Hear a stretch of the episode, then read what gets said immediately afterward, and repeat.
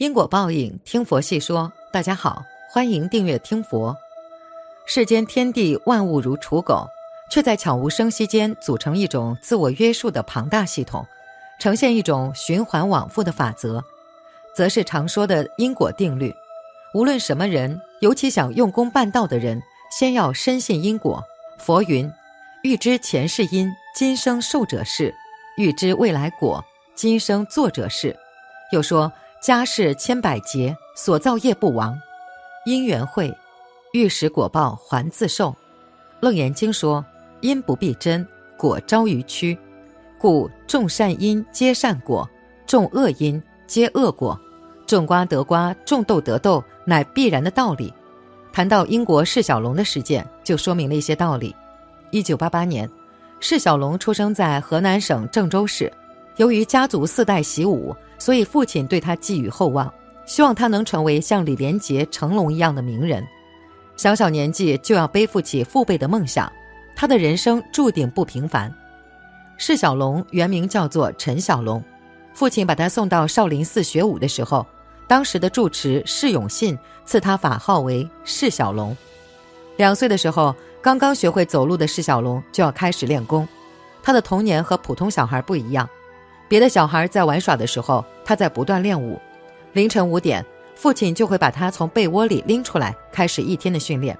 即便刮风下雨，也不能停歇。一天里几乎全部的时间都用来练功。由于年纪太小，他没有反抗的能力，必须听从父亲的安排。再苦再累，也只能选择咬牙坚持下去。长期在这种严厉的训练下，三岁的他就已经打下了坚实的基础。在寺庙练功的时候。由于释小龙太小了，各方面体力跟不上高强度的练习，很多动作都无法完成。但父亲对他十分的严格，在他跑不动的时候，父亲会拿一根绳子绑在他的腰上拽着他跑。练习劈叉却又压不下去的时候，父亲不仅会怒斥他，还会直接用力按着他往下压，这导致他的韧带被拉伤，脚也被石子磨破流血，疼得他眼泪直往下流。长期的辛苦训练带来了一定的成果。四岁时，释小龙就已经会打醉拳、五行拳和少林棍等功夫。参加国际武术比赛时候，他获得了少林罗汉棍一等奖、少林拳二等奖。后面，父亲对他的管教更加的严厉，只要姿势不对，父亲就会教训他。小小的他，经常是一边练功一边哭。漫长的练功时间让他学会了看父亲的脸色，只要父亲稍微有什么动作，他就会提心吊胆的。每天他的生活都很枯燥，吃饭、练功、睡觉，就这样循环往复。母亲每次看见他练功，都觉得他太辛苦了。父亲对他太过严厉，但无论母亲怎么劝说，父亲都不为所动，始终认为练武的人必须吃苦，不能矫情。一九九三年，在父亲的极力引荐下，释小龙获得了参加河南电视台少儿春晚录制的机会。在这场节目表演中，他表现得十分良好。因为这个节目星探发现了他，未来的日子里，这个小孩迎来了自己的事业高峰期。年幼的释小龙长相水灵可爱，并且自身功夫十分的出色，在刚进入影视公司就参加一个喜剧电影，在里面饰演的是一位小沙弥。由于呆萌的表演加上功夫表演的加持，电影一上映就引起了巨大的反响，一时间大家都在讨论这个小演员，一夜之间他就爆红了。成为了众所周知的明星，引起了影视界其他导演的关注。这部作品十分的成功，但是鲜少有人知道，为了使电影剧情可以完美的呈现，释小龙为这部作品吃了很多的苦。因为剧情需要小小的他就要吊威亚，在一开始吊威亚的时候，释小龙十分的害怕，当即大哭起来。但父亲丝毫不心软，直接大声吼，让他成为一个真正的男子汉。导演当时都于心不忍。觉得他只是一个五岁的小孩子，那么小的人怎么懂得什么是男子汉？由于释小龙身躯太小了，剧组并没有适合的威亚服，他只能全身贴满胶带，被五花大绑起来吊在空中。为了呈现出完美的电影效果，小孩子吊着威亚在空中来回跑，每次一场戏下来，身上全部都是被勒出的血痕和血泡，并且这部电影吊威亚的镜头十分的多。他需要承受的痛苦比成人多几倍，但他不能对父亲喊苦喊疼，只能自己默默忍受，慢慢适应。父亲只在剧组待了三四天就走了，留下他的师兄照顾他。在剧组，他很听话懂事，对于任何安排都没有异议。除了拍戏之外，他还必须跟师兄一起练功。第一部戏取得成功后，其他片方都看见了释小龙的潜力，纷纷来找他约戏。父亲觉得这是出名的大好机遇，就让儿子接了很多部戏。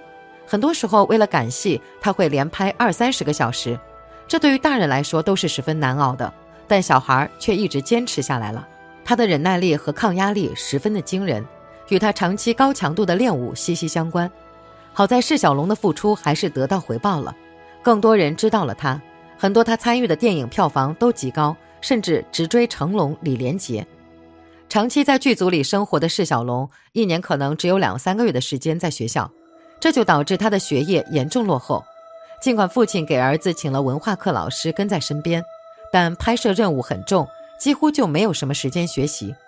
长时间不在校园生活，加上他几乎没有朋友。片场也无法给他提供和同龄人相处的机会，导致释小龙和同龄人格格不入。总是以和尚形象出现在大众视野的他，需要剃光头，连留头发的自由都没有。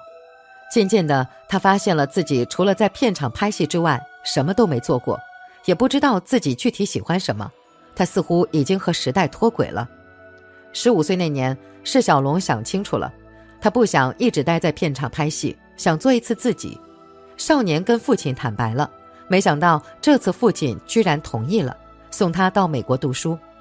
在美国的那几年，他感受到了自由，再也不用无休止的拍戏，也不用被人追着要签名，走在街上就是一个普通的大男孩。释小龙可以像其他同龄人一样上学读书、交朋友，也可以按照自己的意愿留头发。二零零八年，释小龙学成回国。本以为回国后会有很多人像以前那样追捧他，但时过境迁，众人都忘记了他。释小龙长大了，不再像以前那么灵动可爱。同时，他主要擅长的是打戏，在文戏上表现的没有那么好。演艺市场也已经改变，打戏的剧也很注重文戏，所以释小龙名气变小了。回国后虽然接了几部戏，但都没有引起效果。现在的他甚至只是一些剧里微不足道的龙套角色。既然影视圈走不通，释小龙开始频繁地参加综艺节目。但是在一档跳水节目中，他年仅十八岁的助理却意外身亡，引发轩然大波。据悉，当场馆内的人注意力都在释小龙身上的时候，其助理在泳池另一侧不慎落水。当大家发现的时候，为时已晚。为此，释小龙退出节目。但是关于赔偿问题闹得沸沸扬扬。如今三十二岁的释小龙回归初心，他继续回到功夫片的道路上来。为此，他向成龙学习，成立了自己的武术班底，传承中国武术，而且还在学习如何做武术指导。佛家说：“假使百千劫所作业不亡，因缘会遇时，果报还自受。”果然如此，造了善因，就必定会得到乐的果报；造了恶因，就必定会得到苦的果报。万法由心所生，修行不离因果，起心动念即因，人生难得，应当好好把握。跟随大善之时，广积福慧，资粮戒慎，心念自利利他，进取菩提。本期节目到这里就结束了，想看更多精彩内容，记得订阅点赞，我们下期不见不散。